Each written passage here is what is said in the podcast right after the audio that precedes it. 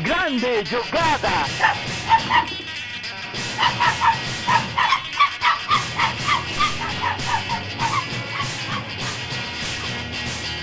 Autogol! Começou!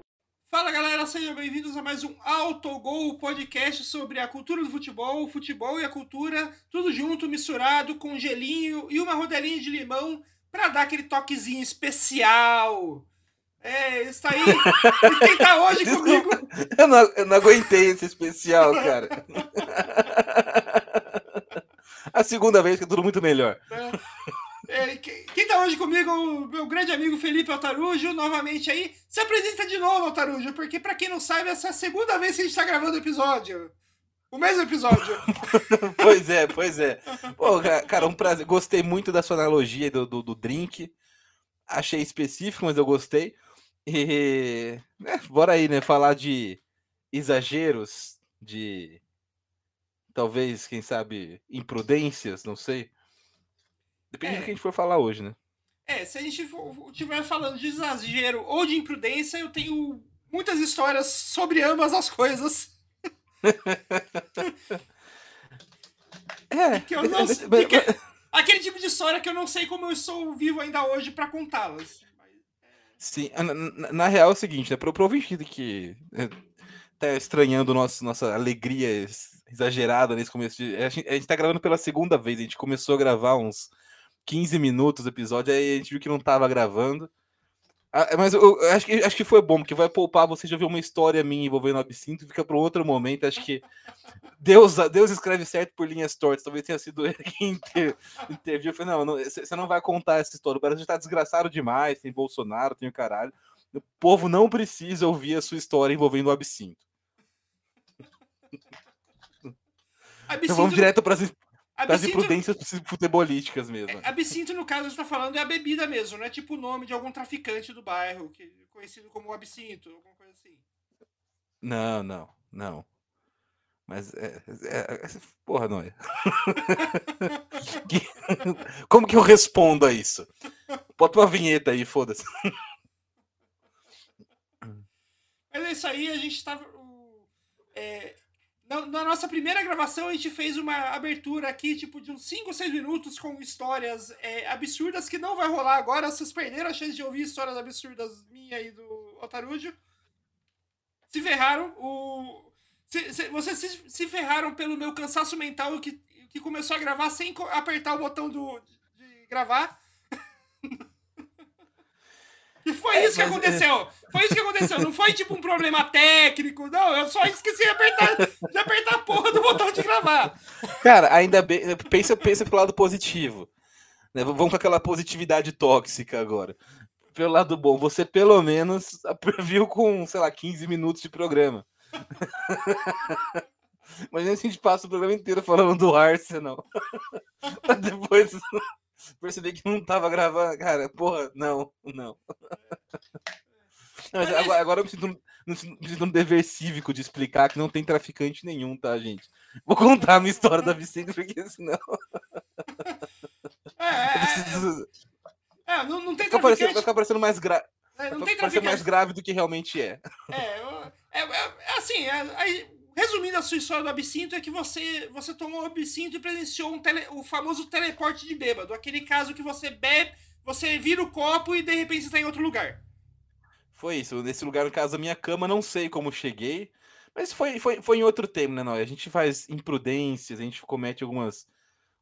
Sei lá, umas idiotices mesmo quando a gente é jovem. né? Agora eu já tô com quase 30 anos, um homem sério, responsável. E, ou quase isso, né? Mais próximo disso possível. É, homem sério, responsável, mentiroso. Porra. É, É isso aí, gente, é, essa introdução que a gente, que a gente fez na nossa primeira gravação e não vai ter. Não fez agora, é só pra falar de exageros, porque esse é o tema do nosso programa de hoje, né? Exageros. É, a gente, como vocês já devem estar sabendo, né? O campeonato, os campeonatos europeus começaram de forma oficial esse, esse último fim de semana, né? A gente teve o começo da Premier League, a gente teve a primeira rodada da Bundesliga, a gente teve a primeira rodada da Ligue 1, a gente teve a primeira rodada do Campeonato Português, e basicamente foram esses os grandes campeonatos, foram esses quatro que já começaram. E assim, já teve uma rodada de, de campeonato, a gente já teve um jogo para assistir, e acho que já é um jogo já é suficiente para a gente saber o que, que vai, vai acontecer aí no resto do ano. Né? Tipo, vimos um jogo, não precisa ver mais nada. Sim, é, é igual a, a, igual uma novela da Globo. Você vê o primeiro episódio e o último, o meio é só filler. vai, vai ver a primeira rodada, vai prever, se acertar, acertou, se errar, vai falar assim, mas a juiz roubou. É, curso de jornalismo esportivo no brasileiro 101 para vocês. É isso aí. E uh, o nosso objetivo aqui é trazer algumas análises exageradas, é, baseadas no que a gente viu nessa primeira rodada aí dos campeonatos.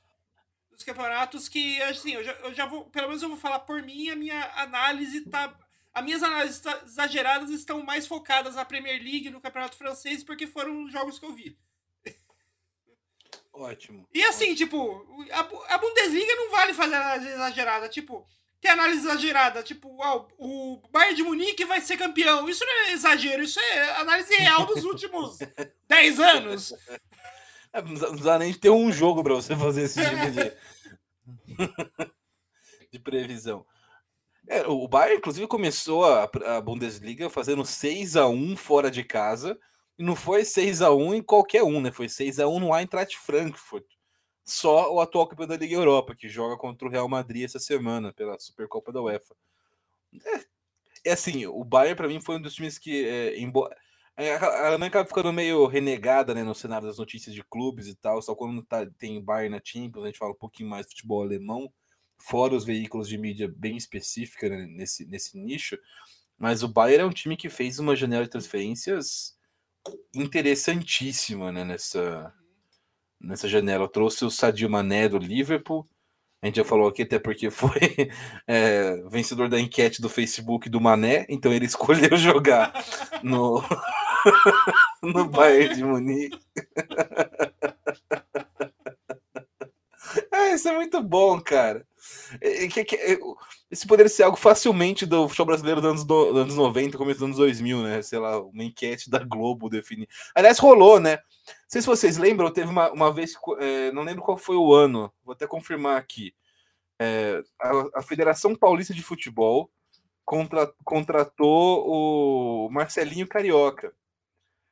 É, o Disque Marcelinho. Então, não foi nenhum time, foi a federação, foi em 98 a federação contratou o Marcelinho Carioca, que estava no Valência, da Espanha, e aí eles fizeram uma, uma ação de marketing para você ligar para telefone. Então tinha um telefone do São Paulo, um telefone do Santos, um telefone do Palmeiras e um do Corinthians. E o telefone que recebesse mais ligações e o time, o time que correspondesse aquele telefone ia ganhar o Marcelinho Carioca como reforço. O Corinthians foi o, o, o vencedor da, da, da das você ligações. e você decide do futebol paulista. Foi, foi, foi mais ou menos isso, cara. Coisas muito anos 90. E, foi, foi parecido, foi nesse espírito que o Mané fez uma enquete, né? Fez um, no Facebook dele perguntando onde ele deveria jogar. A galera falou que gostaria de ver ele no Bayern. Ele falou, então é pra lá que eu vou. Mas agora, falando sério, o Bayern fez uma boa janela, além do, do Mané, trouxe o Delite da Juventus, é um cara, um cara jovem, não, não explodiu ainda na, na, na, na Juve, mas tem potencial pra caramba. Trouxe o Gravenbert, volante muito promissor do Ajax. O Masraoui também do Ajax, lateral direito, muito bom jogador. Né? Você tem o, o, o time se reforçando. E assim, porra, né? Já, já era um time muito forte na Champions, já era o campeão alemão. Se o Bayern perdesse oito jogadores titulares, ainda seria o favorito ao título alemão. Né? E enfim, é, acho que essa é uma, uma, uma, previsão nada exagerada, né? Mais um título de Bundesliga para o Bayern. Esse vai ser o que? O décimo seguido? Não, esse que acompanha mais o futebol alemão. Não sei se é o décimo ou décimo primeiro já. Eu acho que ele já tem 10. Se ele ganhar esse, vai ser o décimo primeiro. Mas que coisa, hein, cara? Isso é... E, e, e, a gente já falou aqui algumas vezes, né? O, o... Ah, mas é, o campeonato alemão é fácil. Porra, beleza. Tipo, o Bayern hoje realmente tem mais recursos que os demais, né? Contrata jogadores adversários mas sempre foi assim e nunca tinha tido mais que três campeonatos seguidos da Bundesliga. Né? Uma, uma, uma, uma, uma, a maior sequência de títulos na Bundesliga no futebol da Alemanha eram tricampeonatos. Né? E o, o, o Bayern do Guardiola quebrou essa risca. O Guardiola venceu os três anos que ele estava lá e antes já tinha tido um título com o Jupp Heynckes. Então fez o, foi, foi o primeiro tetracampeonato. E de lá para cá ganhou todos. Todos os campeonatos alemães pós Guardiola. Faça, eh, faça isso, tenha isso uma relação direta ou não, para mim tem. É, o Bayern ganhou. É, né? Coisa de maluco. Pós-Guardiola não, né? Se você for, for, for, ver a real, né? Pós-Jupp Heynckes, né? Porque o Guardiola ganhou É, sim, sim. Desde o, o, que o Heynckes ganhou, o Bayern não perdeu mais. Tudo bem que é por causa do Guardiola, mas... Né? Sim, sim, sim. É que o, o, o primeiro Tetra veio, veio no pós-Guardiola, não foi com o Heinz, o Tetra. Foi, o, o, Heinz fez o primeiro e aí Guardiola fez o bi, o tri e o tetra. E aí veio, veio, veio mais uma rempa aí, foi trocando treinador e todo mundo foi ganhando. É, mas, mas assim, né? É que, é que a superioridade do Bayern é muito grande, mas não é que a Bundesliga é um, é uma, é um campeonato fácil. A Bundesliga é um campeonato muito legal de se ver jogado. Tem times muito competitivos que jogam bom futebol, tanto que você tem sempre times ale, alemães que, mesmo que não estão que não disputem é, título na Bundesliga, eles estão disputando título nas ligas europeias, como por exemplo o Eintracht, que foi campeão da, da Europa League ano passado, né? Sim. O, é, são sem. São sem... Ah, perdão, fala. É, tem o Eintracht, tem o, o, o Borussia também sempre indo longe no, na Champions, você tem o Red Bull também sempre indo longe, seja na Champions ou, no, ou na UEFA na UEFA, onde ele cai, né? Tipo, são, são, você tem times bons na Alemanha. O problema é que o, o Bayern é um time muito superior a todos eles. Sim, sim. É, é realmente. O... Mas, mas é. Essa não é uma previsão exagerada. Você tem uma previsão exagerada para a gente começar, Noé? Então, acho que para começar, previsão exagerada com uma previsão brasileira. A minha previsão, primeira previsão exagerada é de que esse esse ano, finalmente, o Neymar vai conseguir ser o melhor do mundo da FIFA. O tão esperado prêmio de melhor do mundo da FIFA para o Neymar. Que já, já, que já, já colocava nas costas dele desde que ele estava na base do Santos. Como se esse fosse o único critério para definir se o cara foi bem sucedido ou não na carreira, né? Você tem que ser o melhor do mundo. Imagina se a gente transporta o que, o que essa galera fala, cobra do Neymar para a vida real das pessoas. Tipo assim, se você é um caminhoneiro, tu só é competente se tu for o melhor caminhoneiro do mundo. Se você for o melhor designer do mundo, o melhor publicitário do mundo. Né? É meio paia, né? Esse tipo de, de, de exigência em cima do Neymar. E, e, mas essa previsão que você falou, exagerada, de nem exagerada, é, é mais precipitada, porque está muito no começo ainda, mas, cara, eu acho possível, porque a gente está indo de Copa do Mundo e a gente sabe que isso pesa muito para a FIFA, né? Foi assim que o Modric beliscou ali uma, uma bola de ouro, né? Foi assim que o Canavaro eh, beliscou uma bola de ouro, mesmo sem, né? sem, sem merecer, né? Convenha, o, o português, claro. Não, o Canavaro nunca foi o melhor jogador do mundo em nenhuma temporada. O Canavaro, o Canavaro, quando ele foi o melhor jogador do mundo, ele não era nem o melhor zagueiro do mundo. Pois é. Mas enfim, a Copa do Mundo dá, esse, dá, dá essa possibilidade de, de você dar um salto, né? E o Brasil, querendo ou não, gostando você ou não do Tite, da seleção, torcendo pelo Brasil ou não, é hoje, é, em todas as casas de apostas e tudo mais, o grande favorito ao título. Se você entra na, na em, em, cotações, o Brasil é considerado favorito. É, óbvio que tem outros times muito bons, mas o Brasil está entre eles e tem chance de ganhar a Copa do Mundo. Se ganhar com o Neymar jogando bem, cara, é bem possível que aconteça. E eu tô eu torcendo muito para ganhar, porque eu gosto, quero muito que o Neymar ganhe essa Copa para calar a boca dessa, desses críticos. Quero muito que o Tite ganhe uma Copa do Mundo, ele merece demais para entrar de vez aí nesse, nesse rol dos grandes técnicos brasileiros. Já tá, né? Porque a gente não, não pode, é, sei lá, é, condicionar a presença de um cara por resultado, seria resultadismo. Mas assim, acho que tornaria mais inquestionável a presença do, do Tite, né? Ele merece esse reconhecimento público. Aliás, só, é, e também, diga. Só, só, só, que você entrou no Tite, só fazer um, um, um parênteses aqui de uma reportagem que eu, que eu vi essa semana, que eu achei bem legal. Que é o Rivelino é, participou de um podcast do, do Globo Esporte sobre a Copa essa semana. E o Rivelino, ele, def- ele não gosta do Tite no comando da seleção. Ele queria que fosse outro técnico. E por motivo. Ah. não- só que o motivo do Rivelino não é aquela coisa de, ah, o Tite é comunista. né? Não, é, ele, ele, ele tem um motivo claro, claro que ele acha que, que ele que ele acha e assim, eu até dou razão pra ele de que em muitos momentos os, os times do, do Tite é engessado, tipo, não, num, num modo muito específico de jogar e que essa, essa falta de liberdade que muitas vezes o Tite não dá para os jogadores pode ser um problema em Copa do Mundo. Eu acho uma crítica super válida, não vejo nenhum problema com ela. Até, É. até, até aí você acha. Até aí você eh, achar que isso é motivo para derrubar o técnico é outra história. Mas é uma crítica válida e real ao trabalho Sim. do Tite. Sim, é válida, é válida. Né? É, até por todas as dificuldades de, de treinar uma seleção, pela falta de, de períodos longos de treinamento, é, é- é complicado você, você ter um repertório muito, é, tá muito, muito amplo, muito diverso de, de, de- de possibilidades. Né? E, e, e essa é uma dificuldade que acho de todo técnico de seleção no mundo e do Tite, né? Se fosse, se fosse dizer qual é o grande ponto fraco do, do Brasil, é esse. A gente tem jogadores que são muito versáteis, mas que coletivamente não conseguem ter essa versatilidade no jogo da seleção brasileira. É uma crítica realmente válida né, a- ao É, trabalho do Tite é, seleção. E daí, pra, co- lógico, para continuar, né? Perguntaram para ele quem que ele traria para a seleção. Para seleção, ele falou que se ele tivesse que escolher um, um técnico estrangeiro, seria o Guardiola. É, não, Sim. precisa, não tem nem por que explicar, né? Porque o Guardiola, né? É. Tipo, e se ele quisesse trazer um. E entre os brasileiros, o primeiro nome que saiu da boca dele foi Fernando Diniz. Porra, mais concordo com o Rivelino ainda agora. Rivelino, um abraço. Tá convidado para participar do autogol aqui com a gente, pô. Aqui é ditadura dinizista também, Não, cara. Não, e foi, e foi, e foi muito legal, porque assim, te perguntaram pra ele do técnico, do técnico brasileiro, ele. Nossa, o Fernando Diniz, com certeza, adoro o trabalho dele, gosto muito do que ele, que ele faz, espero que ele ganhe um, um título logo pra acabar com essa pecha de técnico que não. De técnico de time pequeno, porque o Diniz é um técnico que deveria que deveria estar sendo considerado entre os melhores do brasileiros hoje, geral, não só do futebol brasileiro, mas técnicos brasileiros em geral, né? Não só quem atua aqui. Né, cara, técnicos brasileiros, eu, eu falo, falo com tranquilidade.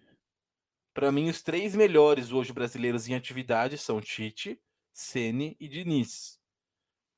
Se a gente não tem nomes, a questão é assim, ah, esses caras são melhores que seriam melhores em outras épocas, não sei, talvez não.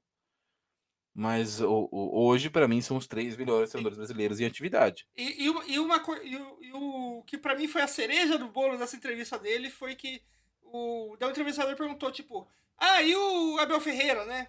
Tipo, você acha, você chamaria ele pra. Você acha que ele daria um bom treinador da seleção brasileira? E a resposta do Rivelino foi: pode ser.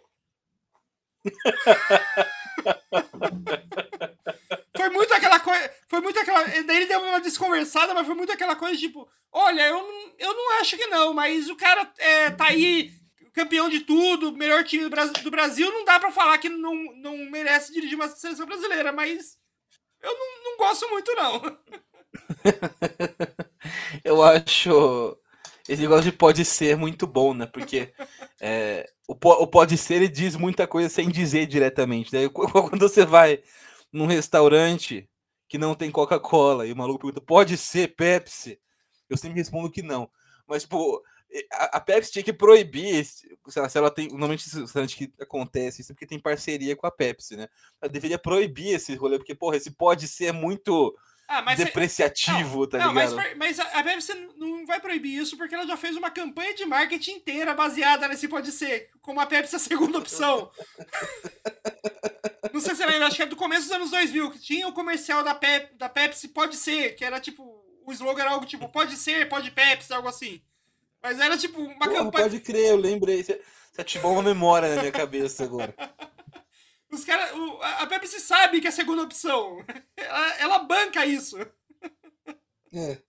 Nesse caso, então, você. Mas Tá já, ok, tá liberado.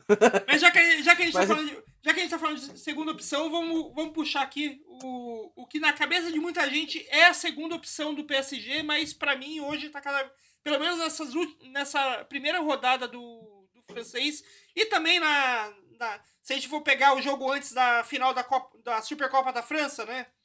E também. Outro jogo que o Neymar destruiu, né? Que na cabeça de muita gente o Neymar é o número 2 do PSG. Mas. Não, o Neymar é o número 1. Um. Eu digo que. Pra mim, Eu digo que hoje, pelo menos na cabeça do Gautier, pelo, do, eu, eu tenho certeza que o Neymar é o número um, o Mbappé é o número dois, por, ca- menos por causa do que ele tem feito e mais pelo, pela, pelo investimento, né, no cara, é, no investimento que a diretoria fez no, fez no cara, e o Messi é o número 3 do, do PSG hoje. E eu acho que é muito bom que seja assim, porque essa é realmente a, a, a ordem de qualidade desses jogadores hoje. Sim. Eu ainda colocaria o Messi um pouquinho à frente do Mbappé. Cara, é que assim, não parece que eu sou hater, mas o, o- o eu acho o Mbappé um cara muito bom. Cara, ele é muito novo, ele tem muito potencial, mas eu acho que há um exagero enorme nas análises sobre o Não, Mbappé. assim, Tipo Assim, você, quer, quer, quer um- algumas, algumas métricas de exagero. O maluco é 91 de overall no FIFA, cara. Porra, isso é um puto do exagero, tá ligado? É- Co- Como que o Mbappé. Tipo, me fala o que justifica o Mbappé ter um overall mais alto que o Salah, por exemplo. É, é, so- so- so- tipo assim, é, é- é óbvio que é o hype, é o marketing, é- isso pesa também na nossa análise sempre. Mas eu acho que assim, o Mbappé vai ser, vai ser um ótimo jogador, mas as pessoas colocam uma, sei lá, uma expectativa que para mim é um pouco exagerada. Já que o episódio é sobre exageros, eu acho que rola um exagero nesse negócio. Assim, é um maluco que é muito bom, muito novo, mas também é isso, tipo, falar muito mais do que isso, né? Eu não acho que ele vai chegar, sei lá, se, ele- se ele conseguir chegar perto desse jogador que o Neymar é hoje, já é uma carreira boa o suficiente. Embora tenha esse, esse- como tem esse hate ao Neymar aqui no Brasil, é, de, de uma parte das pessoas, é, o pessoal compara muito com o Mbappé, que é do mesmo time, né? O cara que ganhou a última Copa, eu acho que pô, é uma puta compa- comparação nada a ver, tipo, muitas vezes feita de maneira desonesta. Não, é o- E, a- o aliás, aliás, e o a única- Neymar é mais jogador. aliás, a única jo- a- a- pra mim, a meu ver, do plantel do- da seleção brasileira, o único jogador que poderia ser que poderia ser de maneira honesta comparado ao Mbappé é o Gabriel Jesus. Sim. O Gabriel Jesus e o Mbappé poderiam ser comparados facilmente, porque os dois são o mesmo, é o mesmo estilo de jogador. Sim. É, é, eu, eu acho que é, há um exagero muito. Assim como assim, outro cara que, tem- que também tem um exagero bem grande das pessoas. Eu, eu também. Esse, esse acho, acho que ainda é mais certo você cravar que vai ser um cara muito bom. Mas eu acho que é um exagero muito grande também em cima do Donnarumma, goleiro. São, foi- são jovens ali que mostraram, mostraram ser muito bons, muito novos, mas que não. Sei lá. Eu, eu, por exemplo, eu não, não via quando o pessoal já foi falando, não, o Donnarumma chega para ser titular do PSG. Para mim, o Donnarumma ainda não é mais goleiro que o Navas. Né? E, a gente tá falando de um goleiro que não. não tipo, o Navas, porra, zero grife. Coisa. o maluco não, não, não entra na lista de ninguém, embora seja um dos melhores goleiros em, atua, em, atuação hoje né, no, no, no, no futebol mundial. É, mas assim, é, acho que a gente tem um- uns exageros. Agora tem, tem outros caras que eu acho que acabam entrando nesse pacote e, e- que, que não é exagero. Então, por exemplo, o Haaland é um maluco que eu vejo algo muito diferenciado nele. Daqui 10 anos podem resgatar esse podcast dos escombros, que vai ter acabado a humanidade, o ritmo que a gente tá, né? Mas nos escombros da da humanidade, fala assim, porra, esse maluco tava louco, olha só, tipo, fa- fa- é, pode ser que o Haaland não vire e tal. Mas se eu tivesse que apostar em quem vai ser o cara mais diferente dessa juventude, para mim é o Haaland. É muito completo. É, um- é ele sim é um fenômeno que justifica a alcunha de fenômeno muito mais do que o Mbappé fez até hoje. É, o- Mas talvez nunca vai ter esse reconhecimento porque é um cara que não, sei lá, não, não é um cara que vai atuar numa seleção que ganha Copa do Mundo, numa seleção de ponta, né? Ser Não, europeu ajuda. é, Se não, fosse o- africano, o- tava fudido. É, não, o Haaland não só, não só vai ser como ele já é. Tipo, o o, o Haaland, você vê ele jogando.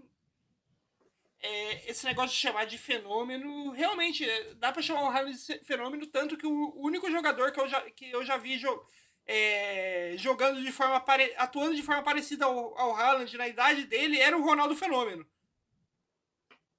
Sim. Aquelas, porque o Haaland tinha, tem a mesma coisa que o Ronaldo, que o Fenômeno tinha quando era jovem, que era aquela, aquela mistura de é, arrancada com muita velocidade e finalização certeira. É, é tudo, né? É, é, é, habilidade, é força, é velocidade, é técnica, é um, é um bagulho absurdo. O, o, o Haaland é um fenômeno. O Haaland é um fenômeno. E, e eu vejo muita comparação entre são os, né, dois grandes atacantes dessa, dessa geração mais jovem, assim, mas para mim o Haaland hoje tá muito à frente do Mbappé. Mas muito à frente. Sim, não, Pode ser que o Mbappé, porra, tem uma curva fora do comum daqui uns anos e, e se torne isso, todo mundo acha que ele vai se tornar. Mas não há sinais hoje, além tipo de hype acima da média. Eu acho que todo esse negócio de ah, o PSG vai, vai mandar o Neymar embora, vai não sei o quê, vai, o Mbappé vai, vai, vai, vai ser a peça-chave do time. Já tá bem claro que não, cara, que esse time do PSG se, se, se pode oferecer alguma coisa diferente. Essa coisa diferente vem hoje do Neymar. Poderia vir do Messi, mas o Messi tá, porra, velho. Não, né? Tá então, fim de então, carreira. E, uma, e, uma, coisa que eu acho interessante é que é, eu achei interessante esses dois últimos jogos do PSG, porque o Gautier ele tá colocando o PSG para jogar de uma forma bem parecida. É, não no time como um todo, mas ali na, na frente, o time está se movimentando de forma bem parecida com aquele Barcelona do trio MSN. Só que com papéis trocados. Porque quem tá fazendo o papel do Messi é o Neymar. O papel que o Messi fazia naquele Barcelona de ser o cara que atua mais pelo meio, busca o jogo, é, cria jogadas, é o Neymar que tá fazendo. O Messi ele tá fazendo o papel do Soares, que é o cara que fica é, flutuando na área. Tanto que, aquele, tanto que aquele gol de bicicleta que o Messi fez é total o tipo de gol que o Soares fazia no, no Barcelona. Pode crer. É isso mesmo.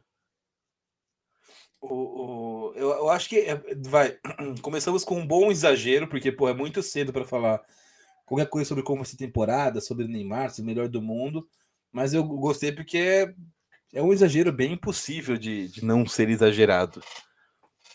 Sim. E você tem. Qual é a sua previsão exagerada para a sua primeira previsão exagerada aí para temporada? Cara, é, é minha, vamos, vamos para a Premier League então, né? Já para que é, que é, acho que tem bastante, bastante ponto para a gente fazer previsões exageradas na Premier League. E eu acho que a previsão exagerada que, que eu vou fazer na, na Premier League é que o Manchester United não vai pegar nenhuma, nenhum torneio europeu essa temporada. Aliás, eu, aliás, eu vou até, até juntar uma previsão minha, que também envolve o Manchester United, e a gente já pode falar das duas de um jeito só, que é que Man, a minha é que o, Man, o Eric Ten Hag não vai terminar a temporada como técnico do Manchester United. Interessante. Porra, tá, vamos lá, vamos lá então. Acho que tem, tem, temos um jogo, temos um jogo, vamos lá. Bom, o Manchester United esse ano vai, vai jogar a Copa da a, a, a Liga Europa, né? não, não conseguiu a vaga na, na Champions temporada passada, e eu acho que não. É, é agora tem uma vaga a mais, né? talvez pegue uma, uma, conferen uma, liga, uma conferência ali, o, uma Conference League United. Mas o, houve uma expectativa muito grande para o United nessa pré-temporada, porque o time ganhou do Liverpool, fez ótimos jogos, né? ganhou do Crystal Palace, ganhou, ganhou de adversários da Premier League jogando bem. Né? Havia uma. Essa, na, cara, esse ano o United tá, tá voltando, tá muito diferente. Tem um técnico né, que fez um bom trabalho no Ajax, tá, tá acertando a casa. E aí vem a dura realidade, né? Que é a hora que você sai da pré-temporada e começa a liga e o United perde em casa para o Brighton. Não é um time ruim, mas é, é perde em casa para o Brighton né, na estreia da, da, Premier League em Old Trafford. E acho que dá aquele balde de água fria. Eu acho que no caso do United, e isso vai ajudar a responder também essa questão sobre o, o, o Ten Hag, é aquele velho papo da, da MJ no Homem-Aranha né? Tudo depende da sua expectativa, cara. Se, se você não espera nada, você o que vier é lucro. E eu acho que o que o torcedor do United deveria estar esperando, e o, e o clube, principalmente do United, era, era nada. Porra, é, é reconstrução, não sei o que, mas eu, essa expectativa exagerada em torno do time, em torno do Ten Hag, eu acho que pode causar uma distorção na análise que possa assim comprometer a continuidade desse trabalho, porque se os caras estão esperando resultado imediato, isso não vai acontecer. A gente tem times na, na, na, na Premier League, cara, com trabalhos muito mais consolidados do que isso. Vai ser muito difícil você, você chegar perto do, do, do Liverpool e do, do Manchester City. E depois o Chelsea do Tuchel, e depois o Tottenham do Conte. Aí tem uns, uns trabalhos muito sólidos também. Não? O Arsenal começa a ganhar um pouco mais de força. Óbvio que o Arsenal é o Arsenal, não dá para confiar em porra nenhuma do Arsenal, mas é um time que começa a ganhar um pouco mais de, de, de, de forma, de força. Tem um cara legal de acompanhar no ataque, que é o Gabriel Jesus essa temporada. Né? A gente tem o West com um trabalho muito sólido também já algumas temporadas. Né? O, o Leicester já também faz um tempo que está figurando ali entre primeiros na Premier League. Então, é, é, até pelo elenco que tem, é muito possível que o United consiga superar esses times West, Leicester, Arsenal. Mas não, mas tem que entender que se não superar, é normal, sabe? Isso faz parte, não é um, não é nenhum absurdo. Você tem o, o, uma série de, de, de, de fatores que podem interferir nisso, e essa expectativa exagerada pode ser a mãe da, da tragédia para o United. Você esperar que vai ser um negócio muito foda, não vai ser, e aí você acabar, por conta da expectativa alta, analisando de maneira exagerada para baixo o trabalho do, do Ten Hag. Para mim, é um cara que pode liderar o United para um, uma retomada de crescimento de novo. Né? Ele, é, com um tempo, uns dois, três anos, é um cara que pode começar a, a dar uma cara para o United. Vai lembrar que o United é meio parecido com o time brasileiro, com o São Paulo da vida, sei lá, né? um elenco muito remendado, jogadores que foram contratando sem ter é, um, um, plano coletivo, um plano tático. Como que vai jogar o United? Com que, como que eu vou botar esse jogador? Foi trazendo, todo mundo estava hypado. O United faz isso há anos. Né? Contrata no hype. Sancho, Cristiano Ronaldo voltando, né? O, o Varane. Pô, são ótimos jogadores. Mas como que você vai fazer isso rodar um time?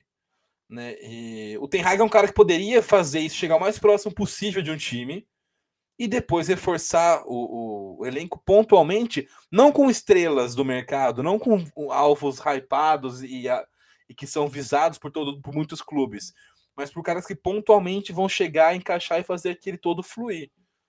Eu via na figura do Ten Hag é, esse cara, mas tem que entender que precisa ter tempo. Então não é embora seja exagero cravar tudo isso, né, que não vai para uma para Champions e que o Ten Hag não vai terminar a temporada no começo, não é também nenhum absurdo imaginar esses dois cenários, não é?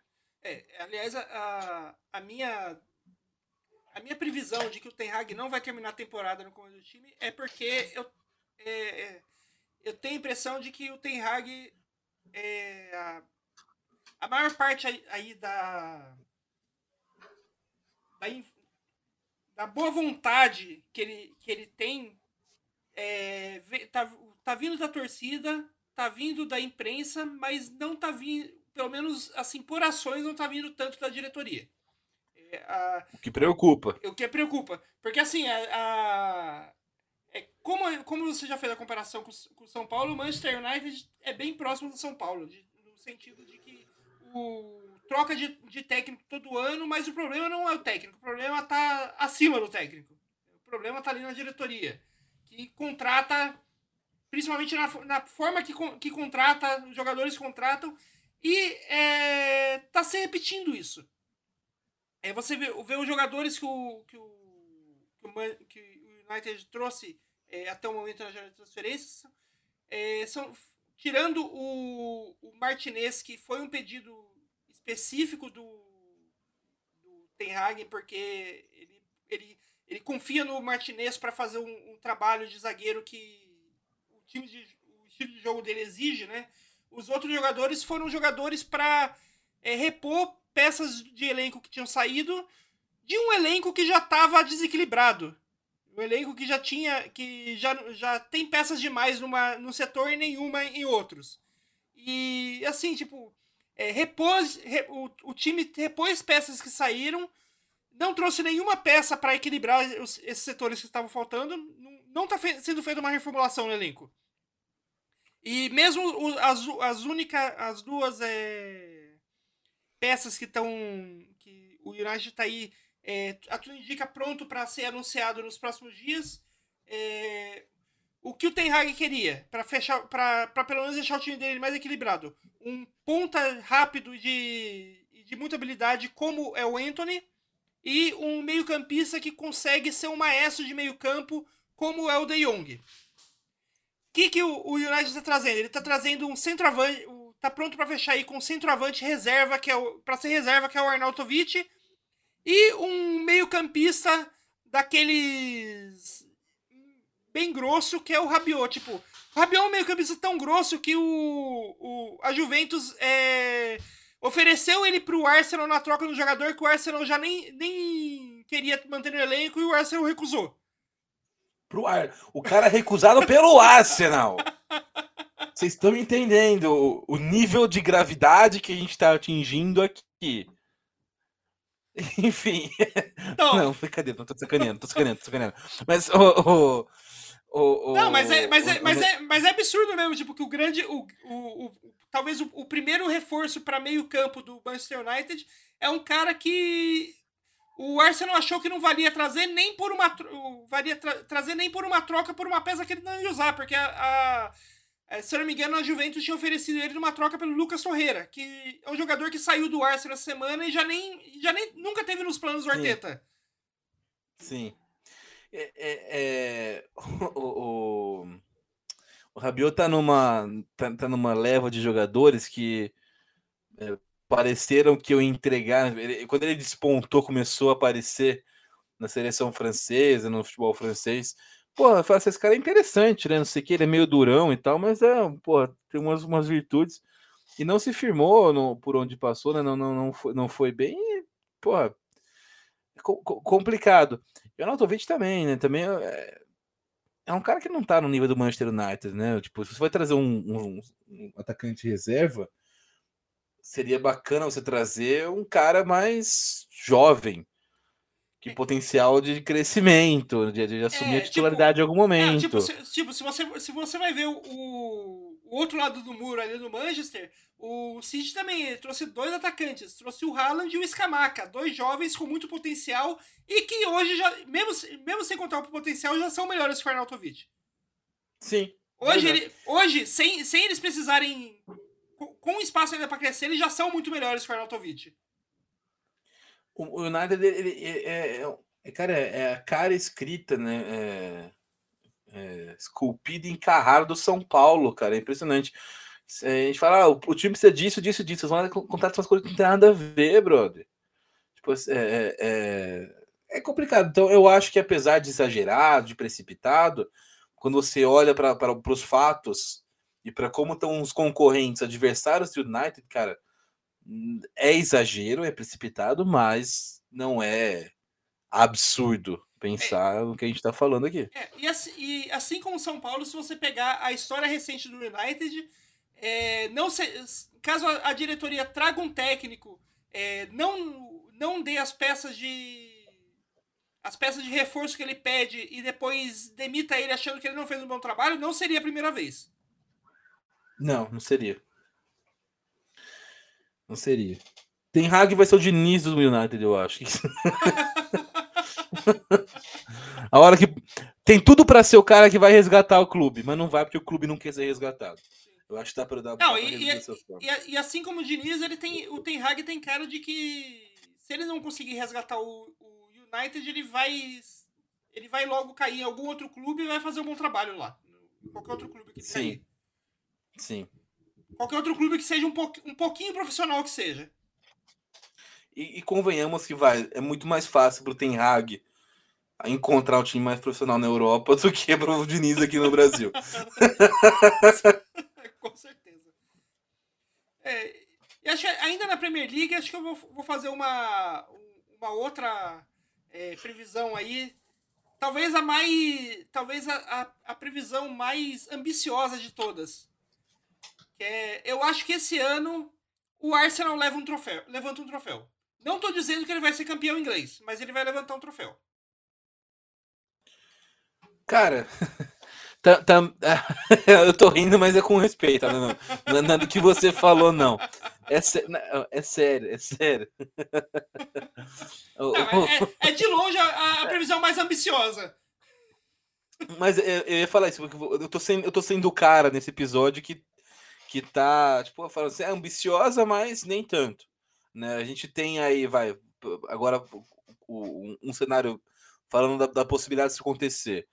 Óbvio que da Premier League o Arsenal não tem condições de brigar por título ainda. Né? Não, não, vamos nem explicar por quê. Né? Manchester City e Liverpool estão lá. Não, enquanto esses dois times estiverem existindo por um tempo aí, Klopp e Guardiola estiverem lá, vai ser difícil desbancar esses, essa dupla. É, é, aí eles têm à frente, tem o Tottenham em, em, elenco, você tem à frente o Chelsea em elenco, em dinheiro, em tudo, sabe? É, é não dá para o Arsenal, não dá. O Arsenal teria, ficaria, teria, deveria ficar muito feliz se beliscar uma vaga no G4. Não, pegar uma Champions. Não, se, se o, o que é difícil. Não, se, se, o Arsenal terminar no G4 à frente do Tottenham, é, é título. É considerado é título. título. Ótimo. É, se, é, se, for, se eu fosse tirar um dos quatro, né, imaginar que um dos quatro, ou Chelsea, ou Liverpool, ou Tottenham, ou City não vai ficar entre os quatro, seria o Tottenham. Então tá, tá aí a chance pro Arsenal ganhar esse título que você falou. Mas agora falando sério, se você pegar, por exemplo, o campeonato, sei lá, os mata-matas da Inglaterra, tipo a FA Cup, a Copa da Liga Inglesa, é, é um lugar onde o Arsenal, especialmente na FA Cup, que ela acontece no segundo semestre, onde os times estão focados ali em Champions, em final de Premier League e tal. Você pega o Liverpool, esses quatro que a gente comentou estão jogando, vão, vão jogar Champions. Né? Chelsea, Tottenham, Liverpool City. E isso pode, o Arsenal, né, se pensar que os caras vão estar dividindo atenções em mais, em mais de um campeonato, o Arsenal pode despontar com uma possibilidade de ganhar uma FA Cup, por exemplo. Vale lembrar que nos últimos, na última década, o Arsenal, nessa drag, tá, ganhou quatro vezes a FA Cup. Né, então, é um time que está acostumado a jogar esse campeonato. Ganhou, é, aliás, se não me engano, os últimos, se você considerar os últimos 10 anos, o time que mais vezes foi campeão da FA Cup ainda é o Arsenal. Não, né? então, dos, últimos, é... dos, últimos dez, dos últimos 10 anos, não sei se não, porque o último título do Arsenal foi em 2014. a gente já tem 2022, não, 2020, né? 2020, 2020, 2020, é, se você for 2017... Pegar entre, é, se for pegar entre 2010 e 2020, talvez sim. Sim, é, o, é os, últimos, os últimos 10. Ó, vamos, vou tocar a lista aberta aqui, vamos lá. No, de 2010 para frente, o Chelsea ganhou três vezes: 2010, 2012 e 2018. O Liverpool ganhou uma em 2022. O Leicester ganhou uma em 2021. O Wigan ganhou uma em 2013. O United ganhou uma em 2016. O Manchester City ganhou duas em 2011 e 2019. E o Arsenal ganhou quatro em 2014, 15, 17 e 20. Nos últimos 10 anos, até nos últimos 12 anos, nessa, na última década e nessa década agora, o maior campeão da FA Cup é o Arsenal. Ou seja, é um é time que dá para dizer que está acostumado a jogar esse, esse, campeonato, tá, tem bons resultados recentes, não faz tanto tempo assim, ganhou a última, ganhou do Chelsea em 2020 na final. Então, é, porra, para mim pode acontecer. Com todo esse cenário que a gente falou aqui, eu acho possível. Aliás, eu acho que não só a FA Cup, mas eu acho que essa temporada o, o time do Arsenal, o que deveria ser o, as duas grandes é, dois grandes objetivos do Arsenal nessa temporada aí que eu acredito que é, porque a galera do. Incrivelmente, a gente, você, dá pra ver que, que essa atual gerente, diretoria, não diretoria o, o, os grandões, mas ele gerente de futebol, ali o Edu, o pessoal, o pessoal em, em volta dele, tá um pessoal bem profissional e, que, e não só isso, que tem é, uma noção de qual é o real tamanho do time hoje. Isso é muito importante para um time se, se reestruturar, né? Sim, você tem que saber onde você está para saber onde você quer chegar. E eu acho que, que, que uma, o que seria, deveria ser o objetivo do, do Arsenal esse ano é um lugar no G4 para garantir a vaga na Champions League no ano que vem e o título da Europa League. Tipo, não, não é complicado. O West Ham chegou na final ano passado. O Arsenal é melhor que o West Ham. Mas chegou na semi, né? Chegou é, o West Ham chegou na semi, é. A final, quase chegou na final. Não, foi né? Rangers e Frankfurt. Rangers, foi, é. foi Rangers e Frankfurt. É. Sim. Mas é, mas é, eu acho super possível. O Arsenal beliscou uma Europa League. Chegou na final contra o Chelsea, né? Aquele Chelsea do, do Sarri. É que, que, deu, né? que, que, aliás, foi o, logicamente, a única final que o, o Naemery, da, a única final da Europa League que o, o Naemery chegou e não levou foi com o Arsenal. Né? Faz sentido, vai. Não, não é tão. O negócio fala, meu Deus, chocante. Não, não, não, não é chocante, é... não é chocante, mas é aquela coisa, tipo, é lógico que foi com o Arsenal, né? Sim, sim, sim. Sim. Porque todos os outros times, eu... porque todos os outros times que o Naem ele chegou na final da Europa League, ele ganhou. Menos com o Arsenal. Muito bom. Muito bom. É, eu... Era um desafio mais difícil. Era, era, mais difícil, vai. Não dá pra culpar o Naemery nessa daí. O... Mas eu acho que, é, a, apesar da, da, de precipitado, é uma, uma, previsão que, cara, interessante. Né? Eu, inclusive, é... fazer. Eu, eu, sempre, normalmente jogo muitos modos carreiras com, como Fernando Diniz no Crystal Palace, mas eu tô inclinado a pegar o Arsenal para fazer um, em algum momento. É legal ter o Gabriel Jesus agora. Interessante, interessante. Não, o Arsenal tem um bom, um bom é, bons atacantes barra alas que eles conseguem é, fazer aquela coisa do futebol bem moderno de eles trocarem de posição a qualquer momento no, no jogo sem perder a qualidade, né?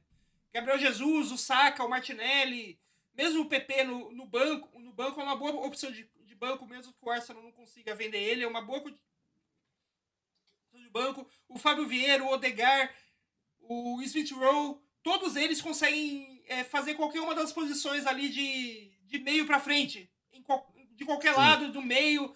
Então, tipo, é, é, um, é um negócio meio. É, meio quase quase um mini carrossel o, o ataque do Arsenal. E, e deu pra ver isso já no jogo contra o Crystal Palace, que o, atacantes do Arsenal, eles não ficam é, não ficam é, sempre no mesmo lugar. Você vê o Gabriel Jesus aparecendo no meio, aparecendo na direita, aparecendo, armando jogada pela esquerda. O Saka tá armando na direita, de repente ele tá finalizando no de cabeça, tá finalizando como centroavante. O Martinelli, ele tá puxando ele tá na ponta, de repente ele tá no meio com o Odegar na ponta. Então, tipo, é, um, é quase que um, um mini carrossel ali, é, é aquele ataque do o ataque atual do Arsenal. E acho que isso pode, pode trazer é, resultados e, e acho mais importante até do, do que resultados é um Arsenal que, depois de muito tempo, voltou a ser legal de ver, de ver jogar. Sim, o, o, eu gostei. Eu, a gente teve o Arsenal e Crystal Palace né, no, no, primeiro jogo da, da Premier League. É, eu, eu, gostei muito da, do, da postura do Arsenal no jogo, defensivamente, ofensivamente. Eu, cara, eu me dá mais. A gente falou né, do, do, que os times do Chelsea e Tottenham são bons, mas me dá mais gosto ver o Arsenal jogar do que ver esses dois times e o United, por exemplo pensando aí no, no, no, Big Six, no seis, no, no sexteto grande, aliás, acho que todos os times da Inglaterra, tirando o Liverpool e o City, que são jogos muito consolidados, com muita qualidade, com ótimos jogadores, você tem, para mim, hoje, nos jogos mais agradáveis, mais agradáveis de assistir os, as partidas é o Arsenal. Aliás, eu amo mais. Para mim, o terceiro, ah, se tiver que escolher entre assistir o jogo, sei lá, Arsenal e Brentford, ou Tottenham e Everton, eu vou mil vezes no, no Arsenal, porque é um jogo que me agrada mais assistir também. E acho que tem mais alguma uma última previsão ou vamos fechar nessa no Arsenal campeão porque é, é a coisa mais absurda que a gente pode imaginar. Pode ser, pode ser. Acho que é. É, pode ser, pode ser. Acho que é um, um, um bom ápice para o programa de hoje. E, e depois de umas previsões absurdas, tem uh, aquilo que, que a gente sabe que é a parte que vocês mais gostam do programa, que é dar uma olhadinha na nossa Good Dick. Uma ouvidinha na nossa Dick. Porra, Noia. Tem... Tá, vamos lá. Tarude, qual é a Good Dick? Qual é a Good Dick da, notei... da semana? Eu anotei aqui para não esquecer, porque às vezes eu esqueço, aí ele tem que improvisar e fica sempre uma bosta. Mas eu, o, a good dick da semana, minha, uma boa dica da semana, é a série Bom Dia Verônica, da Netflix. É uma série brasileira. É, tem, tem, um negócio com produções brasileiras, não é, ah, eu não gosto de filme nacional, não. mas para mim tem uma coisa que às vezes falta uma autenticidade, falta uma brasilidade nas produções nacionais. O que, que, que é isso? É, a, gente, é, a gente no Brasil hoje a gente não fala português, a gente fala brasileiro, é uma, é uma língua meio diferente. Então, se você pega numa novela, por exemplo, os diálogos eles são meio artificiais na relação na, de construção das frases mesmo. Tipo assim, ninguém fala assim, sei lá, é, os policiais estão chegando, tipo, é, porra, a polícia tá vindo. A, a gente tem uma, uma, uma, maneira de falar hoje que não, nada se assemelha à forma, a, a norma culta escrita de escrever. Só que acontece, os roteiros são escritos na norma culta e o ator memoriza e, e fala muitas vezes o texto, tipo, na, na tipo, da maneira que a gente não fala na vida real, tipo, muitos, tipo, sabe, usando plural certinho, é, é, falando está, estão, em vez de tá, de tão, sabe? Acho que, é, é acho que falta um pouco de autenticidade, às vezes fica parecendo tudo que é a, a, impressão, e não é o caso muitas vezes, mas a impressão é de atuação ruim, porque fica artificial, fica forçado. Ninguém fala assim. Então, essa foi a primeira coisa que, que me chamou a atenção em, em Bom Dia Verônica, o nível de atuação, de ambientação da série é muito bom. É muito pensado para ser o mais é, realista possível. Então, isso já faz uma diferença muito boa para mim. Segundo que a história é espetacular. A Verônica, a atriz que faz Verônica Tainá Miller, ela trabalha na delegacia de polícia em São Paulo e ela começa a assumir umas investigações relacionadas a abuso é, contra mulheres, né? Ela, ela, meio que toma uma iniciativa nisso e as histórias vão se desenrolando a partir daí, vai descobrindo uns esquemas e tudo mais. Mas assim, uma série, uma série policial muito boa, muito bem feita, com atuações muito fodas. Na primeira temporada tem o Eduardo Moscovis, com, cara, maluco arrasando de maneira bizarra na atuação dele na, na primeira temporada. Na segunda, o Reinaldo Giannichini tá muito bom também. E você vê que muitas vezes é uma questão de não de qualidade dos nossos atores, dos nossos produtores, não, mas simplesmente de ambientação, de naturalidade. E, e tem esse negócio, além, além, da linguagem, você tem tudo, tudo que mostra as cidades, né, as casas, o interior. É, é um negócio muito mais brasileiro, muito menos cenográfico. Você pega uma, uma cidade de novela, não tem nada a ver com uma cidade da vida real. Você pega uma, uma casa de novela, tem menos ainda. Né? E você pega no, na, nessa série, por exemplo, onde tem, sei tá na casa do personagem, é aqueles prato transparente marrom, sabe? Porra, é negócio brasileiro mesmo, tá ligado? Não tem uma coisa mais brasileira que, que, que é jogo de louça do, dos anos 90, que é o prato marrom transparente lá e, e eu acho que esse, esse, tipo de as decorações tudo, tudo é muito brasileiro sabe? Não, é, não é aquele aquela, aquele meio do caminho entre Brasil e Estados Unidos que a gente costuma fazer em, em produções audiovisuais. Então eu gosto muito da série. A série é muito boa, atores muito bons. Né? A, a, Clara Castanho tá, tá também na segunda temporada, tá muito bem. Então fica uma dica, cara, se você for esperto, você vai ver, porque é realmente muito bom. Pesado, mas bom. E é, é para mim o que é um extra né, em tempos de Netflix e burnout e tudo mais, não é muito longa a série. São, acho que, se não me engano, oito episódios na primeira temporada e seis na segunda. Então é. Otávio, é, é, só... factível de ver no final de semana. Otávio, só faltou uma coisa. Sobre o que é a série. Você falou, falou falou sobre o que a série. Eu falei, eu falei a Verônica trabalha numa. numa tá, ela trabalha numa delegacia de polícia. Aí a série começa com ela investigando um caso de um maluco que é, dopava mulheres em encontro e abusava delas.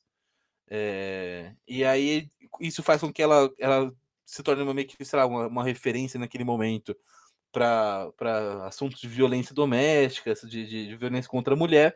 E aí uma mulher procura ela, uma mulher com caso gravíssimo de, de violência doméstica, né?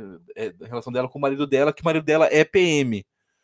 E aí a dali vai se desenrolando todo o conflito, né? Não sei falar muito mais que isso é spoiler.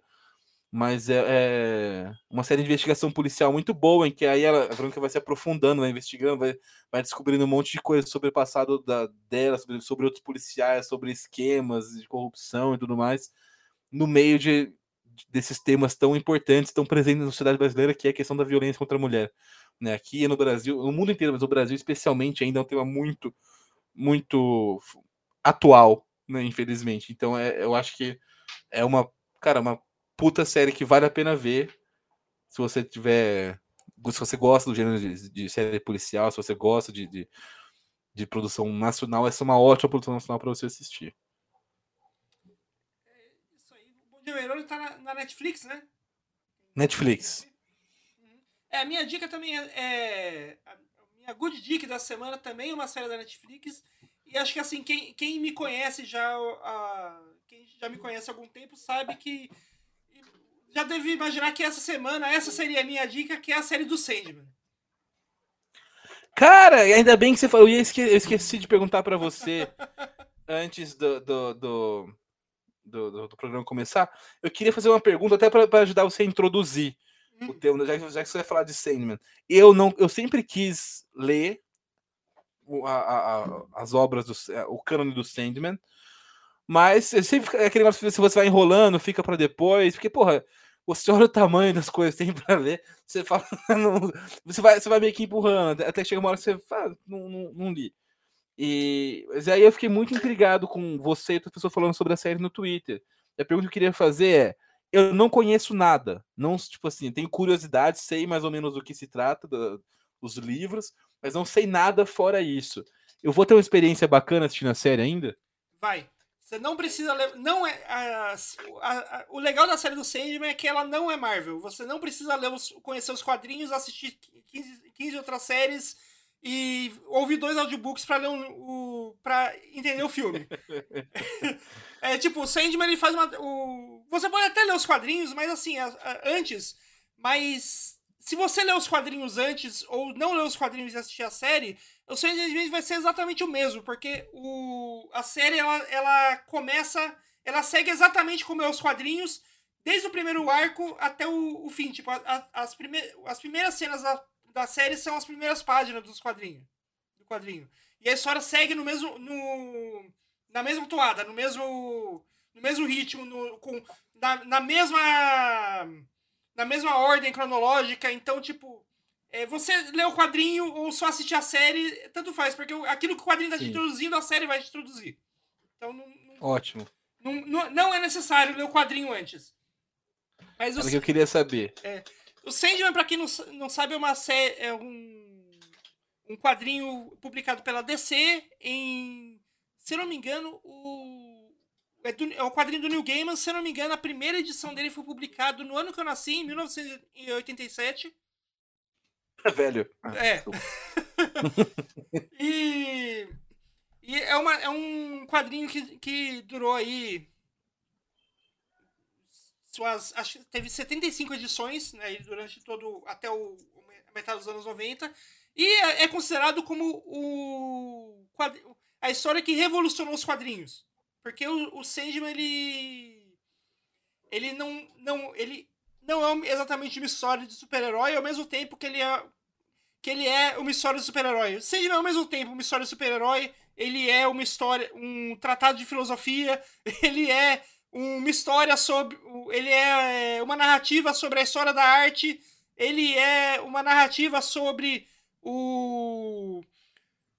É, a complexidade de, do, da vida do ser humano. O, ele é uma narrativa sobre é, qual o nosso lugar no universo. Então, tipo, é, é, um, é um negócio muito, muito rico e muito complexo.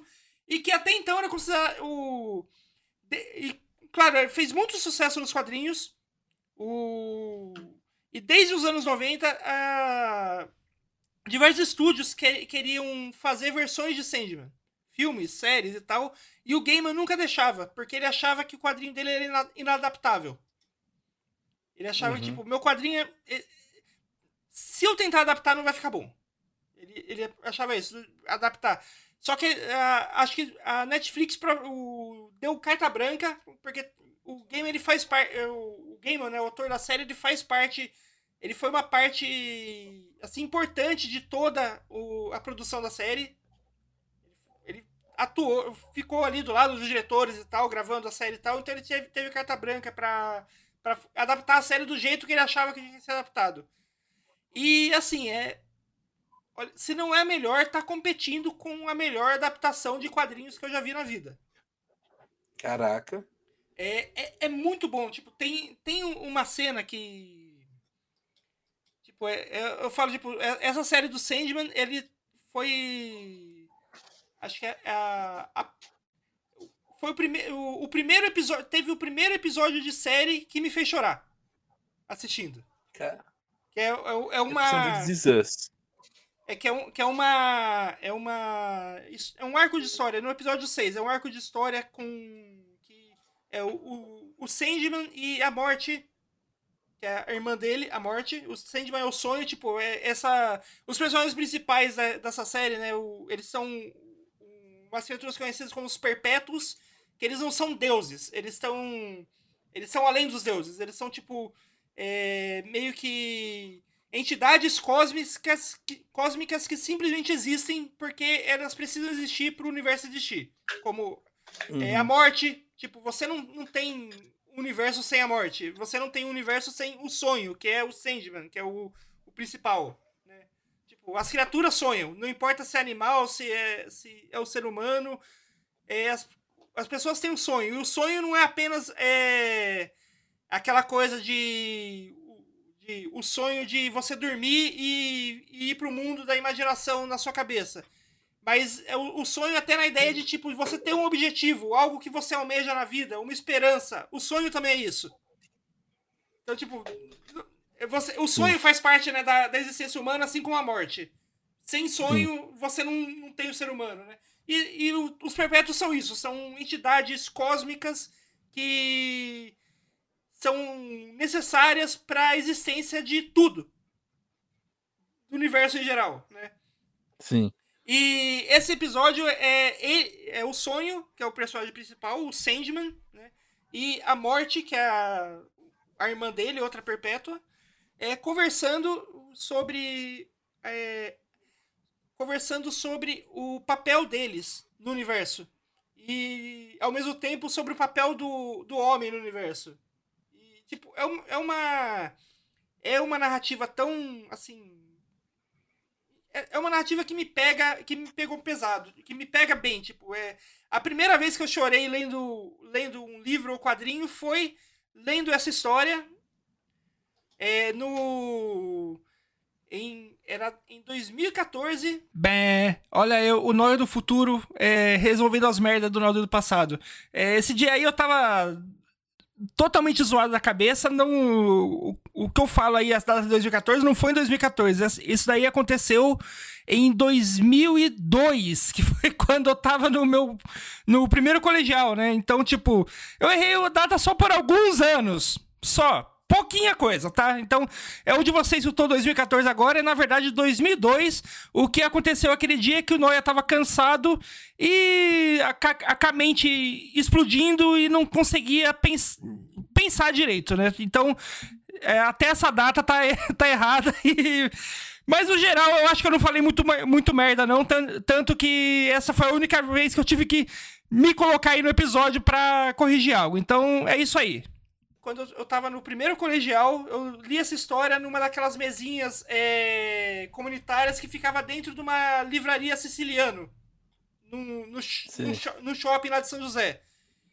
E foi a primeira vez que eu, que eu, que eu, que eu chorei lendo alguma, qualquer coisa. E vendo essa cena de essa cena em série durante depois de, sei lá, 20 anos, coisa assim, pouco mais de 20 anos depois, eu tive a mesma, pegou do mesmo jeito, eu tive a mesma a mesma reação. E assim, tipo, é uma das séries mais é, é difícil de explicar o que é o Sandman, mas é, é assim, se você gosta de fantasia, é, você vai você vai gostar de Sandman. Eu gosto. O Neil, o, o, o Neil Gaiman, ele é hoje o maior escritor de, melhor escritor de fantasia vivo do mundo. É, e isso, é, isso foi é algo que você pode, é, você pode falar como certo, porque quem, quem disse isso pela primeira vez foi o Homer Simpson. Quando, na participação do, do Gaiman no, no episódio do Simpson, o Homer chega tipo... Ah, você é o Neil Gaiman, o maior escritor de fantasia vivo do mundo.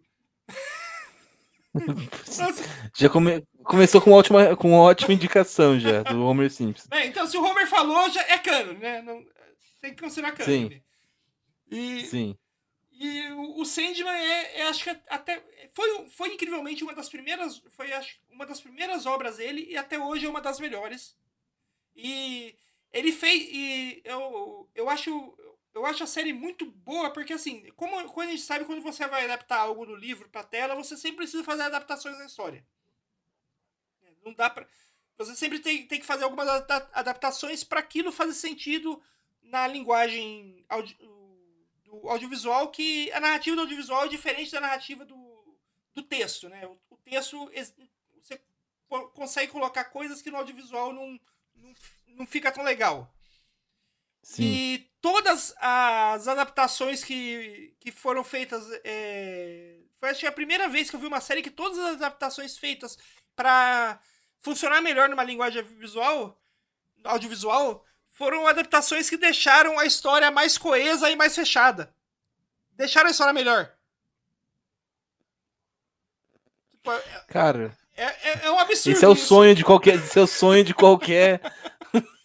né? Mas é, isso, isso, acontece muito quando você tem a participação da, do criador do negócio. Porque, tipo assim, ele é, consegue uma oportunidade de reescrever aquilo, já sabendo onde ele pode melhorar ainda mais. Então, e, Porra, eu, eu, tava, eu, sempre tive curiosidade de ler, não li porque é um negócio muito extenso, eu não, sabe, não, nunca consegui começar. E, era, e não, não, é, não é um. Não vale dizer se, né, você tá ouvindo o podcast e achou, porra, que vou ler negócio. Não assuste com o preço, porque também é, é não é tão acessível para você ter toda a obra do Sandman, né? Não é. Apesar que hoje, hoje deve ter opções baratas, deve ter umas publicações. Não, não, não, não, não é acessível porque o, o Sandman hoje ele, ele só é reimpresso em edições de luxo capa dura. É, e aquele, aqueles é, papel, de, papel, gigante, de, papel é. de gramatura alta, alta qualidade de impressão e tal. É. Então é, é, é. Meio, é carinho mesmo se você for comprar. Mas se você for procurar o, o Torrent, tem um monte de PDF com a obra completa para você ler. Sim, sim, é verdade. E assim, eu, eu, e... eu, eu, eu, posso falar isso porque o, o, o Gaiman não é contra pirataria. O, o Gaiman, ele, ele, ele fala que o mais importante para ele é que as pessoas leiam a obra dele, não que compre, não necessariamente que comprem. Então, se você quiser. Pessoa de... Se você quiser piratear o Sandman, você pode, porque o Gaiman não liga. Exatamente. Tá, tá... Gosto muito disso. oh...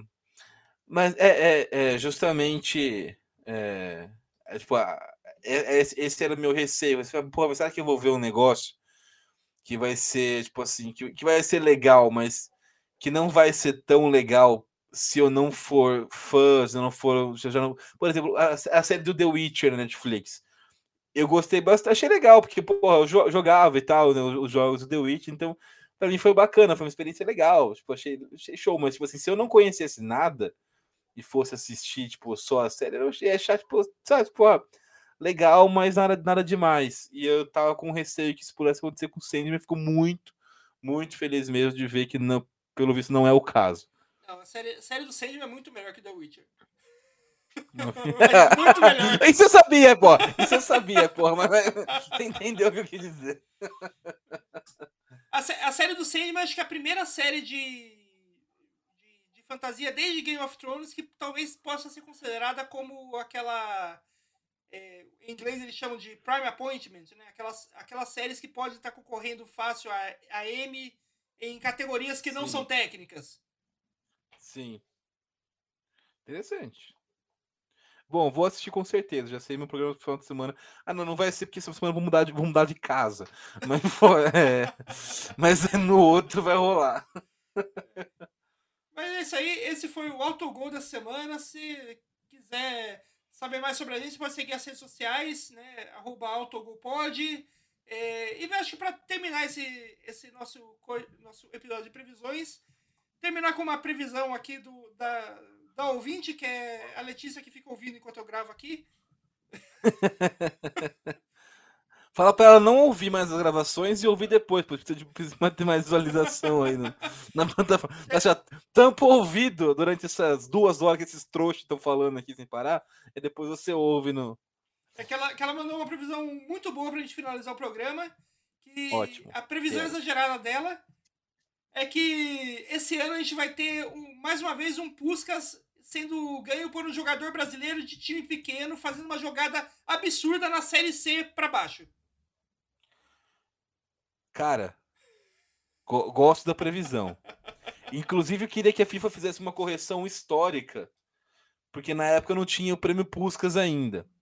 Eu vou fazer o seguinte: você que tá ouvindo esse podcast vai ficar curioso o que eu vou falar agora, e tem que ficar, porque é muito importante. O gol mais bonito que eu já vi na minha vida em um estádio de futebol foi um jogo entre Rio Claro e União Barbarense pela Série A2 de 2006. E na- se tivesse o Puskas da época, ia com certeza ganhar o prêmio Puskas daquele ano, mas não tinha ainda esse negócio de ah, mandar vídeo do mundo inteiro, enquete. Esse, o Luciano do Rio Claro deu um chapéu e meteu uma, uma bike no cara da Barbarense. Vou, vou, vou postar o vídeo no, no, no, no Twitter do Autogol, vou mandar o link pro Noé, ele posta lá e você pode ver o golaço do Luciano com o Tunião Barbarense, que fica aí a correção histórica, porque era um gol de Puskas. É, o Puskas podia, podia fazer que nem o Oscar, né? E fazer os, os prêmios pela, pela, pela carreira, né? Pra quem nunca ganhou o Sim. Oscar, eles dão um prêmio pela carreira. Sim. Acho, acho que vale. Já mandei, ó, já mandei o link no, no zap do Noé, então é hora que ele vai postar no Twitter do Autogol. E aí você vai poder ver. Se não. é- se- se- cara, não tô exagerando, de verdade. É um puta de um gol bonito. Então é, é isso aí. Se você quiser ver esse, esse puta gol bonito, é, você vai. Entra lá, segue lá o Twitter do Autogol Pod, que eu vou colocar o, o gol que meu tio tá vendendo lá. Tá bonitinho, ano 96. Mas é, a- a- se, se a, a- se a previsão da lei fosse retroativa, esse, esse do Rio Claro ia ficar. Doeu na alma essa. É, é Injustiça. Eu sou contra injustiça. Tem que, tem, que, tem que acabar com a justiça. Isso aí. É isso aí, galera. Um beijo e até a próxima.